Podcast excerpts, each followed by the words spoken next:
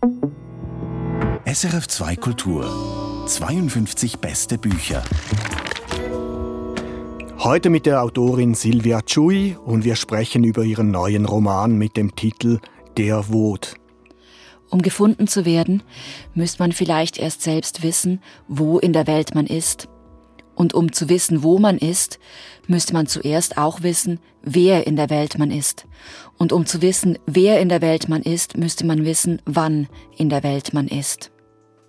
So heißt es an einer Stelle in diesem Familienroman, an dessen Anfang ein Stammbaum steht, wo scheinbar jede Person ihren Platz hat, aber in Wirklichkeit verlieren sich die Familienmitglieder immer auch aus den Augen, überleben den Zweiten Weltkrieg, stoßen in der Nachkriegszeit wieder aufeinander, sie lieben und hassen sich, suchen Halt in einer Freimaurerloge oder in der Kirche oder bei den Hells Angels, gründen erfolgreiche Unternehmen oder machen Karriere im Geheimdienst.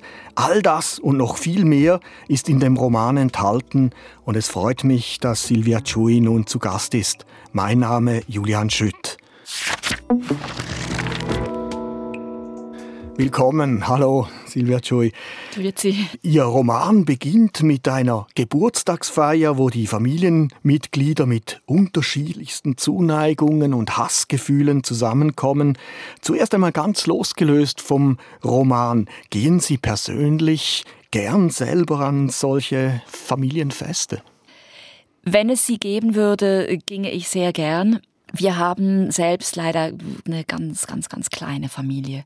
Also wir sind wirklich so eine ganz nukleare Einheit.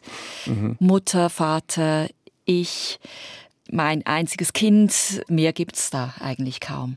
Ist es dann fast so ein bisschen eine Sehnsucht gewesen, auch die Sie hier beschreiben, dass Sie so eine ganz üppige Familienfeier uns vorstellen in dem neuen Roman Der Wod?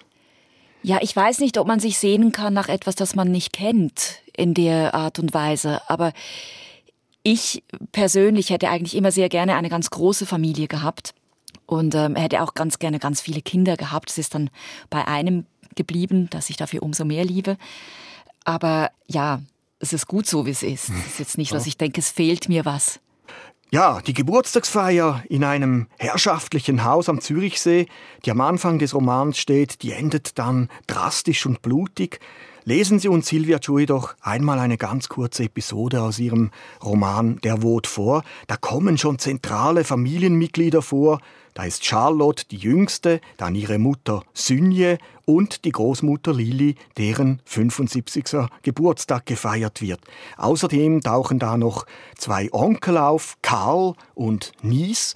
Karl, der wird nur so der Mönchsgroßonkel genannt und Nies, der hat so auf ja, undurchsichtige Weise mit Geheimdiensten zu tun. Und plötzlich geht eben dieser Mönchsgroßonkel Karl auf den Geheimdienstonkel Nies los.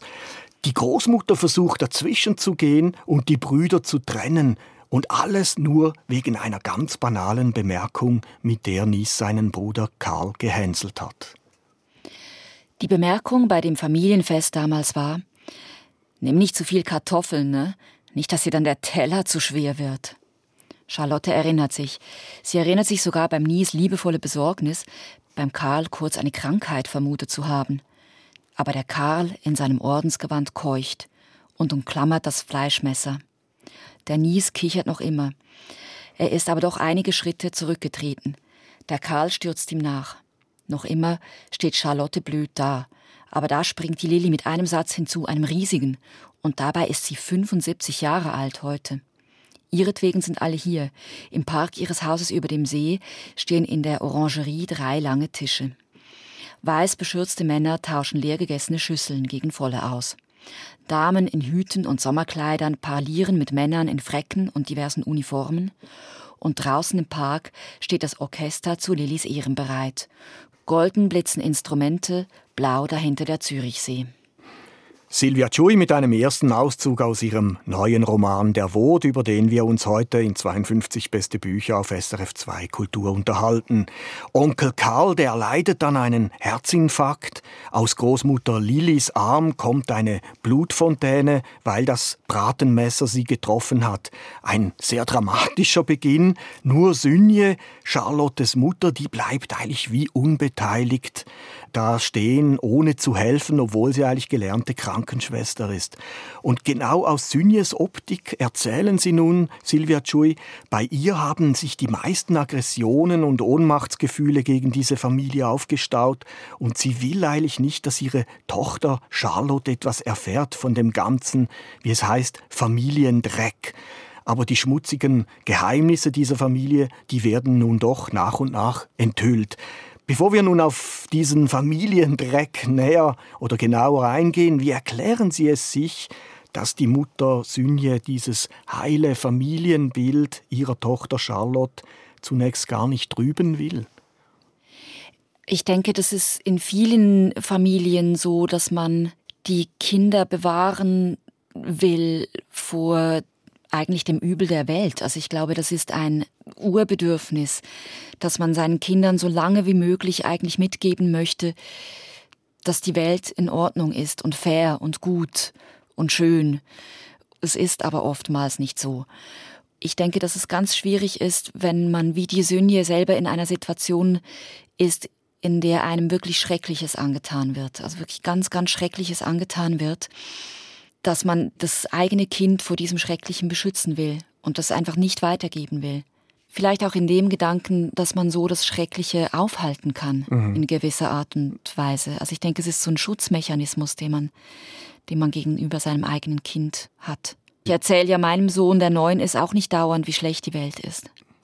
Es ist so, dass Charlotte dann irgendwie, also die Tochter dann irgendwie selber plötzlich erfahren möchte, was da in dieser Familie passiert ist. Aber mich würde es auch wundern, wie war das bei Ihnen? Wann kam dieses Gefühl oder kam es überhaupt dieses Gefühl bei Ihnen auch mal auf? Ich möchte wissen und erfahren, was genau in meiner Familie alles so passiert ist. Also wir sind im Gegensatz zu dieser Familie im Buch eigentlich sehr offen miteinander. Also insofern habe ich jetzt keine dunklen Geheimnisse, die es da mhm. aufzudecken gäbe oder Dinge, die ich in der Vergangenheit rumwühlen möchte. Was mich aber natürlich schon interessiert, sind, was das für Menschen waren jetzt in meiner realen Familie und was die für Existenzkämpfe hatten und wie die damit umgegangen sind. Das finde ich schon sehr interessant. Also ich denke, es ist auch ein Urbedürfnis des Menschen zu wissen, aus welchem Holz ist man geschnitzt. Sie haben vorher von diesem Schrecklichen gesprochen, dass der Synje widerfahren ist und von dem sie nicht sprechen möchte. Das besteht nämlich dieses Schreckliche, das ist ein Missbrauchsfall, den Synje selber als 16-Jährige erlebt hat. Und der Täter, der eigentlich Lilis zweiter Mann. Und Lili, ihre Mutter, die eigentlich immer strahlen will, hat man das Gefühl, half damals sogar ihrem Mann, statt die eigene Tochter richtig zu beschützen zeigt sich gerade bei solchen ganz schweren Missbrauchsfällen erst, wie das Familienfeld eben nicht immer nur ein Schutz ist, den man hat, sondern eben auch eigentlich fast etwas Gefährliches, was das Individuum auch gefährden kann. Ja, ich denke schon, das sind die Menschen, die einem am nächsten sind und die einem deshalb auch am meisten verwunden können. Also wenn man jetzt abgesehen von Kriegssituationen, in denen einen natürlich Soldaten verwunden können, denke ich, ist es schon die Familie, die einem so nah ist, dass sie einem auch die verheerendsten Wunden schlagen kann. Also ich denke, Familie ist beides. Im besten Fall findet man dort Freundschaft und Loyalität und bedingungslose Liebe, die man sonst eigentlich nirgendwo so findet. Und im allerschlimmsten Fall findet man die Hölle und die allertiefsten Abgründe, das denke ich schon. Und gerade bei Synje scheint es mir so, die leidet ja fast am meisten in dieser Familie. Also die muss dann auch Medikamente nehmen und sie ist eine etwas gefährdete Person. Ist es auch so, weil man gerade wenn so ein Missbrauch in einer Familie geschieht, da merkt man erst, wie allein man bleibt. Weil man kann das ja eigentlich selten dann innerhalb der Familie wirklich mit jemandem besprechen. Ja, ich denke, das ist ganz schwierig. Also ich habe das ziemlich stark recherchiert. Also auch weil es ja heutzutage mit diesem ganzen MeToo und diesem ganzen Aufschrei vorher, diese Social-Media-Aktion, sind gerade so Übergriffe und Missbräuche werden verstärkt thematisiert. Also man kommt ja an diesem Thema eigentlich auch überhaupt nicht vorbei.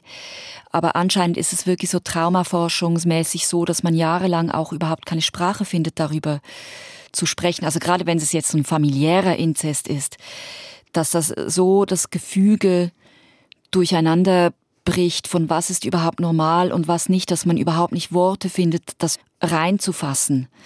Weil gerade als Kind ist ja die Situation, in der man sich befindet, ist die Normalität. Man hat ja noch kein Regelwerk oder keinen Maßstab, um zu wissen, das ist wieder die Norm. Und wenn eine Vertrauensperson dann so missbraucht, dann hat man keinen Maßstab, den man anwenden kann, um klar sagen zu können, das ist falsch, das darf mir nicht passieren. Und man fühlt natürlich trotzdem, dass das falsch ist, weil sich das einfach nicht gut anfühlt. Es ist ja eigentlich der Stiefvater, der zweite Mann von Synjes Mutter, der diesen Missbrauch begeht. Aber auch die Mutter selber ist involviert in diesen Missbrauch. Also es ist nicht so, dass dann die Mutter auf der Seite der Tochter steht. Und das finde ich dann besonders traumatisch. Aber das ist doch, wenn man Berichte liest, ist doch das oft der Fall dass Mütter wegsehen, weil sie das nicht sehen wollen oder diese Realität einfach nicht annehmen wollen oder nicht können. Und in diesem Fall ist es ja so, dass die Ehe zu ihrem zweiten Mann einen Statusverlust ausgleicht, den Lilly erlitten hat, als sie flüchten musste im Krieg. Also die ist in die Schweiz gekommen und war Dreck. Als Deutsche nach dem Krieg in der Schweiz grauenvoll. Also das denke ich, das, das muss äh, furchtbar gewesen sein für reale Menschen, die geflüchtet sind. Und deshalb dann die Motivation mit dieser zweiten Ehe zu einem verarmten Adligen, der aber mit Graftitel und mit einem Talent für Chemie dann den gesellschaftlichen Aufstieg eigentlich wieder garantieren kann dass sie das dann eingeht und dass quasi dieser verlorene Statusverlust, den man so wieder erlangen kann, über allem steht, auch über dem Wohlbefinden der Tochter.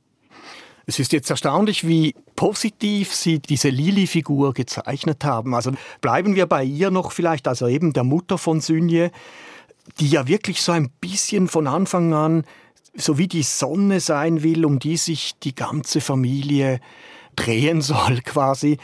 Wir begleiten sie tief ins 20. Jahrhundert und in die Nazizeit zurück. Sie lebt damals, wie Sie gerade gesagt haben, noch in Deutschland, ist eines der Mädels, wie sie sich das Reich nur wünscht, also blond und eine erfolgreiche Turnerin. Es scheint, als habe sie damals eine sehr glückliche Zeit gehabt. Und Lili, die bringt dann auch die Titelfigur eben des Vod, eine geheimnisvolle Figur, zur Sprache. Der Vod, das ist so eine Schauerfigur, von der man den Kindern erzählt, so ein wilder Jäger und Himmelsfürst, der Schlimmes tue und daraus werde dann aber am Schluss manchmal auch etwas Schönes, so heißt es. Warum haben Sie Ihren Roman ausgerechnet nach dieser Schauerfigur dann benannt? Ich verstehe diese Schauerfigur als Manifestation des Kriegsgottes. Ich denke, von daher kommt auch die Sagengestalt, die es tatsächlich gibt im norddeutschen Raum. Also der Wot ist, sofern ich recherchiert habe, von Wotan abgeleitet, was wiederum Odin ist, was wiederum natürlich ein Kriegsgott ist. Und dieser Wot, der eigentlich uns alle verfolgt, der ist deshalb zentral, weil er uns eben alle verfolgt. Also ich glaube, der ist in uns drin und das ist natürlich auch ein zentrales Element in diesem Buch, dass der in uns allen drin ist. Mit dem sind wir geboren aufgrund von x Verletzungen und Geschichten, die unsere Vorfahren schon durchlitten haben. Es gibt ja dazu auch diese ganze Forschung, die untersucht, wie sich Stress auswirkt auf folgende Generationen. Und man kann, ich glaube, bei Ratten gab es Versuche, wo dann wirklich die Telomere, also die für die Zellteilungen und die Zellerneuerungen verantwortlich sind, die sind stark verkürzt bei Folgegenerationen von Eltern, die unter Stress gestanden sind. Also das heißt, wenn in der Familie eine schreckliche Migrationsgeschichte war oder schreckliche Schicksale passiert werden, dann wirkt sich dieser Stress rein genetisch auch noch vier Generationen später aus. Und äh, ich glaube, das ist die wissenschaftliche Erklärung, was dieser Vod bedeutet, dieser zentrale also, Kriegsgott, der uns allen innewohnt. Man erzählt in dieser Familie immer wieder von diesem Wort und die einen fürchten sich, die anderen weniger. Aber er ist einfach irgendwo immer präsent. Also er ist einfach das personifizierte Böse und die personifizierte Angst. Aber eben, also das finde ich noch spannend. Er ist das Böse, wie Sie sagen, und Daraus werde dann aber manchmal etwas Schönes. Und das wiederum scheint mir ja ein bisschen fast ein Lebensmotto auch von der Lili zu sein, von der Großmutter, die so zu allem bereit ist, um eben es selber gut und schön im Leben zu haben. Wie ist diese Lili-Figur bei Ihnen als Autorin präsent?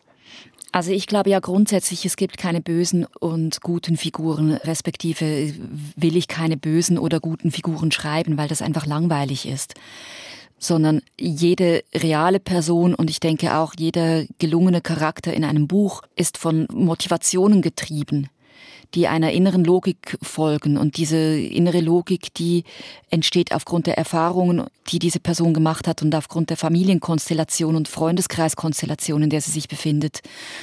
Und insofern empfinde ich diese Lili, natürlich ist es monströs, was die tut. Aber das folgt einer absolut einer inneren Logik. Also wenn man durch erlittene Verletzungen einen Lack ab hat von Zivilisation und von Vertrauen darin, dass die Menschheit gut ist und die Welt gerecht und das fundamental erschüttert wird und man alles verliert, dann denke ich, ist es unter gewissen Umständen nachvollziehbar, wenn sich ein solcher Charakter mit jedem zur Verfügung stehenden Mittel versucht, sich das Stück vom Kuchen, von dem man denkt, das steht mir zu, seit Geburt steht mir das zu, sich wieder zu holen. Und was ja das Tragische ist eigentlich daran, ich sehe die eigentlich ja mehr als tragische Figur, denn als böse Figur. Das Tragische ist ja, dass sie für ihre Tochter ein besseres Leben haben will. Also sie Synje, will, ja. dass die Synje in gesellschaftliche Sphären aufsteigt, die ihr einmal offen gestanden sind oder wieder offen stehen durch ihre Handlungen. Und deshalb nimmt sie dann quasi in einem komplett absurden Umkehrschluss in Kauf, dass die Tochter missbraucht wird oder will das nicht wissen. Also sie schadet ihrer Tochter damit, dass sie eigentlich ihr die Welt öffnen will. Lili, sie lernt ja dann, als sie noch in Deutschland ist, einen aufstrebenden Schweizer Architekten namens Fritz kennen, der in Deutschland lebt, weil er sich da imposante und profitable Aufträge verspricht. Solche Schweizer Karrieristen, die gab es ja wirklich, die lieber im nationalsozialistischen Deutschland Geschäfte machten, als eben in der isolierten Schweiz, wo viele Branchen dann brach lagen. Dieses Paar war eigentlich im Nazi-Deutschland ein leuchtendes Paar, also alle haben die fast ein bisschen bewundert. Das haben Sie auch sehr überzeugend gezeichnet. Haben Sie da auch recherchiert über diese Schweizer, die nach Deutschland gingen, um eben im Nazireich diese Karriere zu machen, was ja einigen gelang?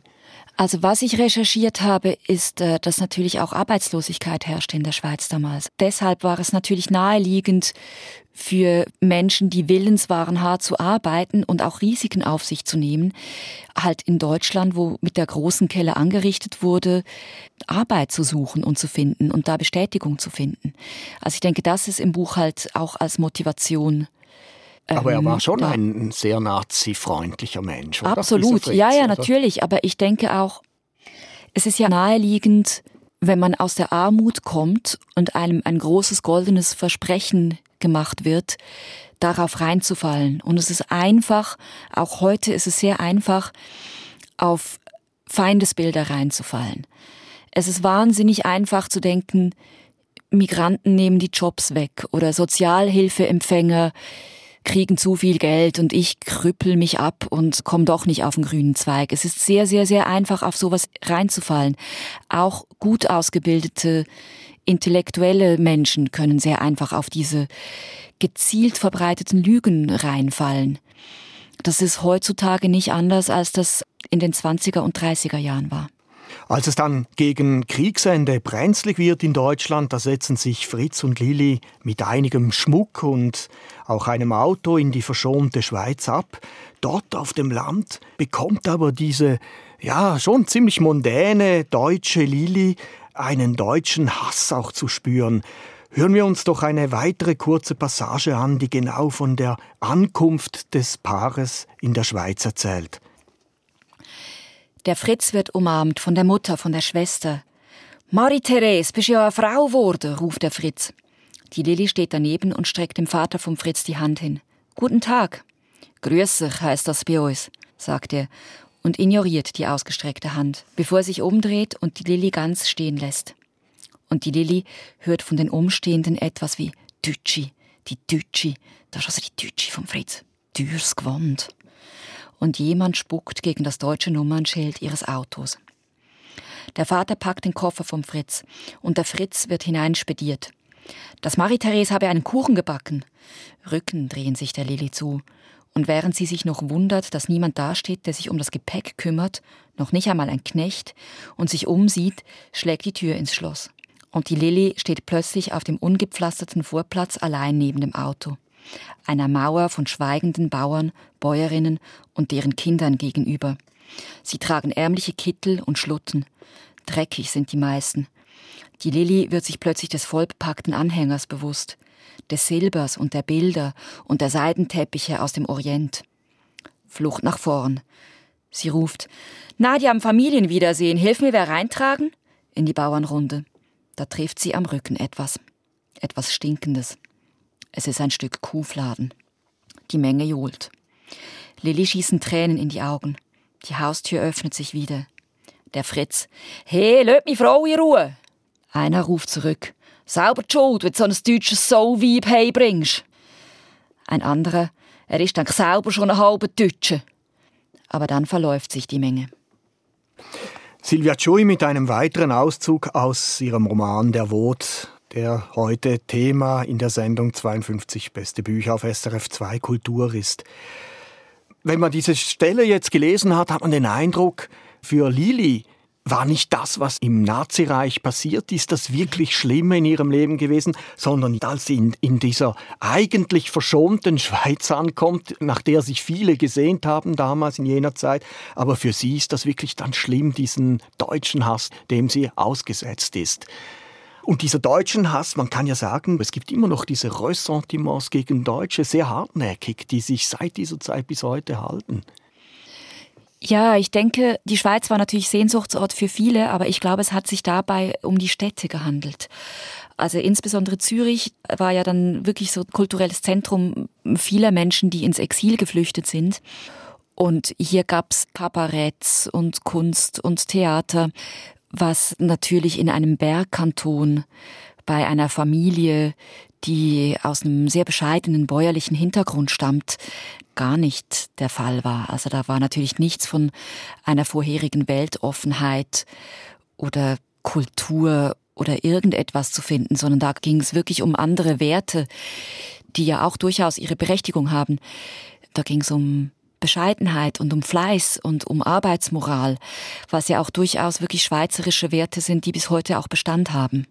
Diese Ressentiments, die dieser Lilie entgegenschlagen von dieser bäuerlichen deutschschweiz-jurassischen Gemeinde, die werden ja eigentlich auch von ihr ein bisschen erwidert. Auch bei ihr gibt es extreme Ressentiments wiederum gegen, also mal einerseits gegen die Schweizer so und dann besonders auch gegen diese ländlichen Leute oder und gegen diese bäuerlichen Leute. Ja, stellen Sie sich vor, Sie kommen aus dem Großbürgertum wo sie an Empfänge und Bälle auf Schlössern gewohnt sind und wo es halt darum geht, dass man schnell Konversation macht, geistreich ist, witzig ist, wo man als Mädchen eine gesellschaftliche Funktion einnehmen soll, das auch erwartet wird.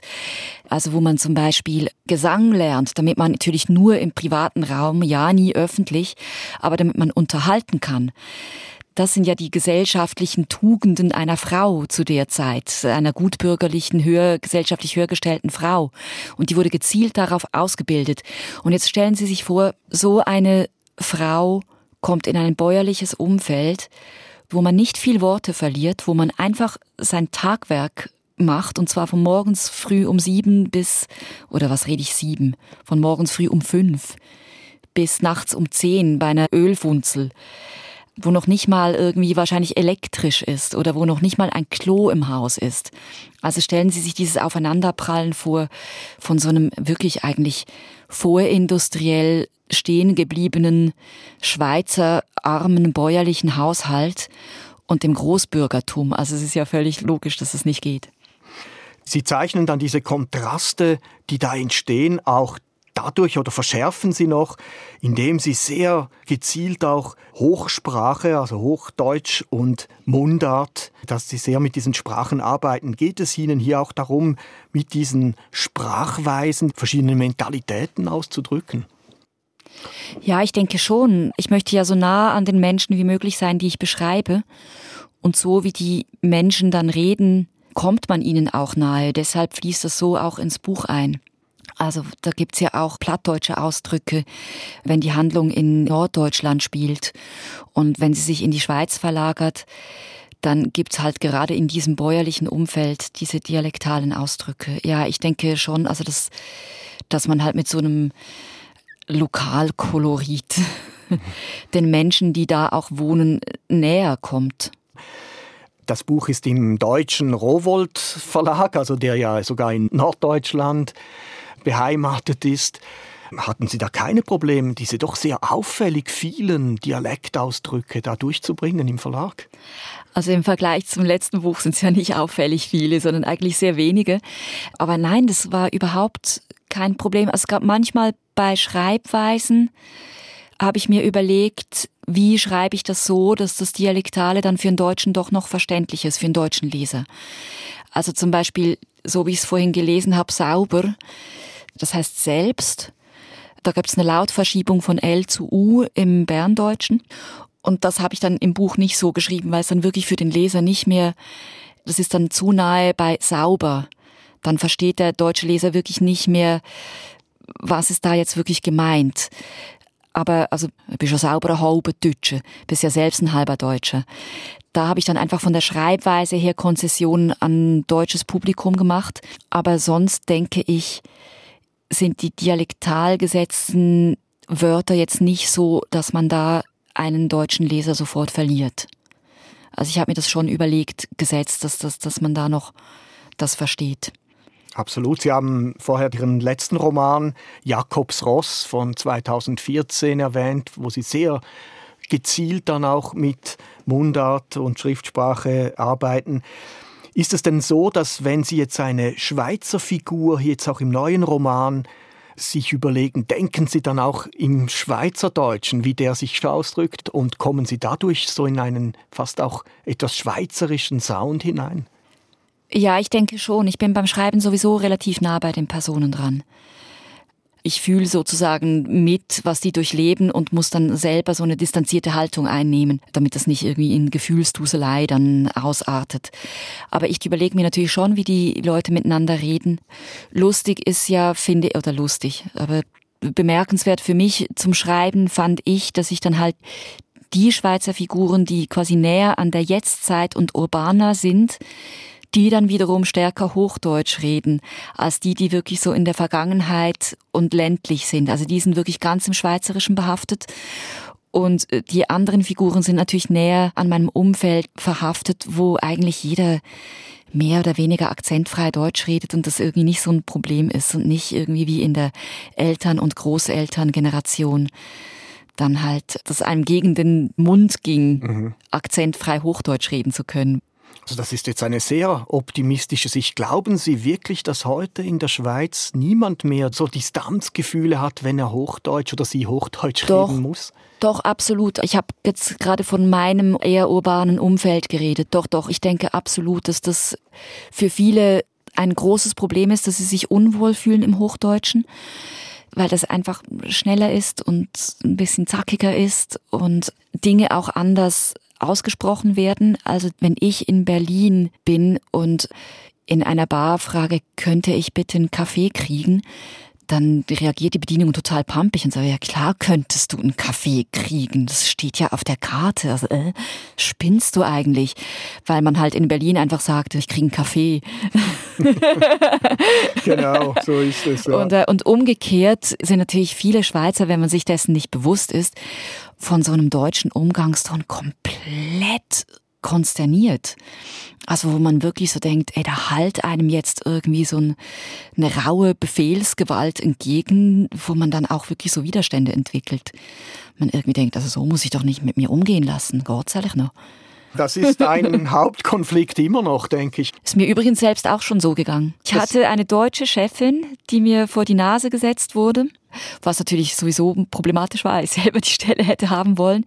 Und die war dann genauso zackig und hat nicht verstanden, dass man in der Schweiz keine Hierarchie hat aufgrund seines Postens, sondern dass man sich die Hierarchie erarbeiten muss und dass der Umgangston ganz ein anderer ist.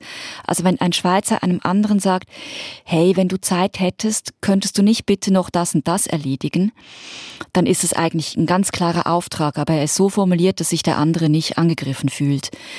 Ein Deutscher kommt und sagt, mach das. Und dann denkt der Schweizer, nee, mach ich nicht, kannst du selber machen. Das ist so, ja. Ich habe diese Chefin dann mal angetroffen in der Bar und hatte schon ein Bier-Intus und war dann so versöhnlich gestimmt und habe dann irgendwie gesagt, hey, jetzt hör mal, ich sag dir doch einfach mal, wie die Floskeln sein sollen, damit du die Leute nicht ständig vom Kopf stößt. Und dann meinte sie, nö, die sollen sich an Rauchenton gewöhnen. Und äh, ja, also die Chefin war dann weg, relativ bald, und wir sind immer noch da. 52 beste Bücher auf SRF 2 Kultur. Wir reden heute über Silvia Joys neuen Roman Der Wod. Verschiedentlich sind wir darauf gestoßen, wie Sie eigentlich zu diesen Geschichten gekommen sind. Also ich muss vielleicht mal noch erklären, wie ich überhaupt auf die Idee zu dem Buch kam. Die Idee zu dem Buch ist da entstanden, als dieser dreijährige Flüchtlingsjunge angespült an einem Strand lag das hat mich zutiefst getroffen, weil mein eigener Sohn da vielleicht ein Jahr älter war. Also das war wirklich so unmittelbar. Und da dachte ich, meine Güte, es ist so eine unfassbare Tragödie. Was macht das mit den hinterbliebenen Menschen? Also was macht das mit dieser Mutter? Was macht das mit den Brüdern? Was macht das mit nachfolgenden Kindern? Und wenn ich flüchte aus prekärsten Verhältnissen, das Schlimmste auf mich nehme, mein Kind stirbt, ich kann das nicht davor bewahren, dass das ertrinkt und ich komme dann an in einem Land, das mich in eine grauenvolle Flüchtlingsunterkunft steckt, das mich schlecht behandelt, wo es keinen interessiert, was mit mir geschieht und vielleicht sogar noch in das Land, das die Waffen geliefert hat, die bei mir zu Hause alles zerbombt haben. Was für ein unfassbarer Hass muss da entstehen über Generationen hinweg. So eine Geschichte, ich weiß nicht, wie man daran nicht zerbrechen kann. Also das schürt doch soziale Unruhe. Auch noch eine Generation später, zwei Generationen später, so ein Unrecht, das einem erlitten hat. Das reißt so tiefe Wunden. Und da kam dann die Idee, Moment mal, ich kann ja nicht über syrische Flüchtlingsschicksale schreiben, weil das so weit entfernt ist, dass ich das nicht kenne. Aber hier und in Deutschland jede Familie, die irgendwelche deutsche Vorfahren hat in der Schweiz oder auch schweizerische Familien, die keine deutschen Vorfahren haben, sind tangiert worden von dem Ersten und dem Zweiten Weltkrieg. Und das schlägt sich auch in uns nieder. Und dann habe ich einfach zu recherchieren angefangen. Und es gibt ja diverse Zeitzeugenberichte und ja, habe mich da eingelesen. Misstrauen Sie eigentlich diesen Konzepten, dass man immer nur so quasi das Produkt der Vorfahren ist.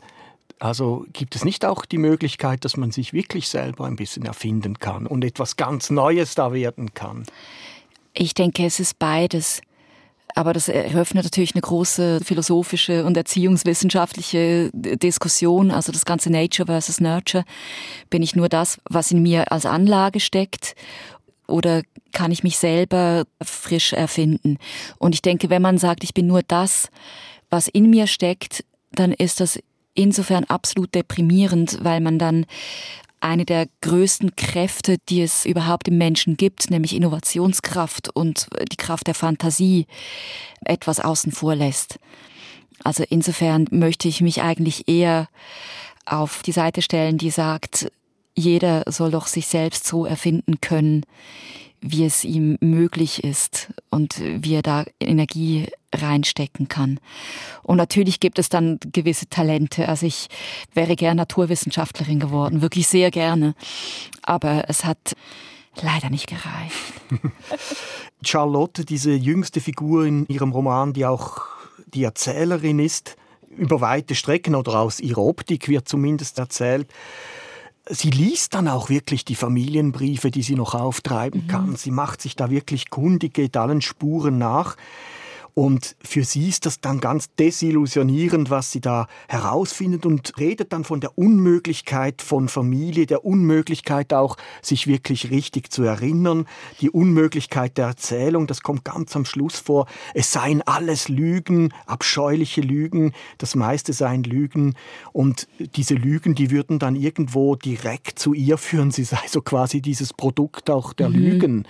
Mhm. Ist das so die Essenz, ist das, was diese Charlotte dann man empfindet. Ich denke schon und ich denke, das geht ganz vielen Leuten so, deren Familien eine Nazi-Vergangenheit haben, wo das schön geredet wurde und nicht und ach, das war halt eine andere Zeit und ach, das verstehst du nicht. So und ich denke, es gibt bei ganz vielen, die dann halt doch wissen wollen und doch das dann schlussendlich rausfinden, eine sehr große Desillusionierung. Und ich glaube, das treibt tatsächlich eine Enkel, vielleicht nicht mehr eine Urenkelgeneration, die es jetzt ja auch schon gibt, aber ich denke, eine Enkelgeneration treibt das wahrscheinlich um. Das Besondere dieses Romans ist für mich eigentlich, dass sie uns wirklich ganz verschiedene Sphären und Milieus entführen. Eben wir bekommen die Nazizeit, die Nachkriegszeit in der Schweiz zu spüren. Wir bekommen ein bisschen die 68er und die Jugendunruhen zu spüren. Es gibt aber auch ganz verschiedene Branchen, Druckerbranche, Uhrmacherbranche, die sie schildern. Es gibt Geheimlogen und Geheimdienste, die vorkommen. Das Klostermilieu, dann die Hells Angels sogar.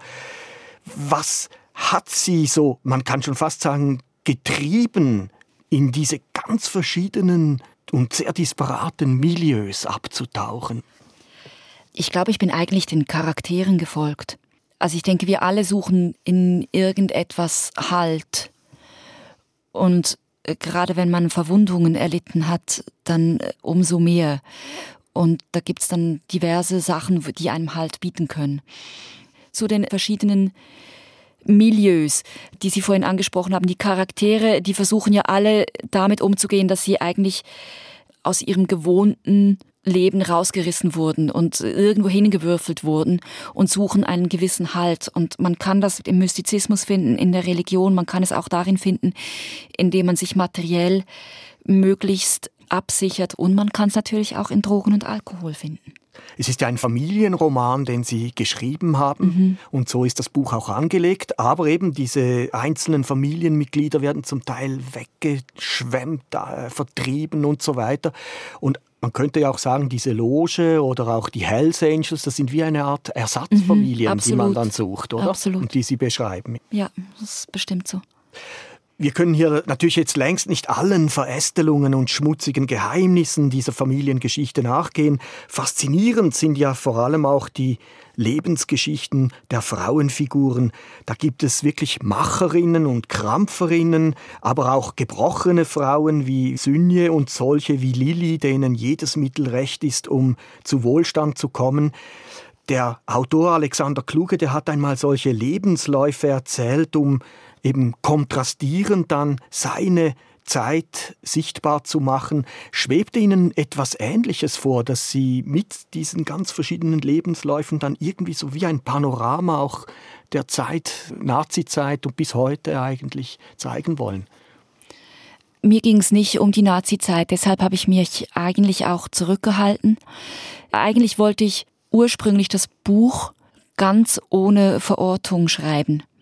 Also ich wollte eigentlich nur eine Kriegsgeschichte und die Verwerfungen, ein Panoptikum der Verwerfungen von Grausamkeit und was das mit den Leuten anrichtet, wollte ich eigentlich schreiben. Und ich wollte überhaupt nicht schreiben, guckt mal, das sind die Gräuel, die die Nazizeit angerichtet hat, sondern ich wollte schreiben, guckt mal, das sind die Gräuel, die der Krieg anrichtet.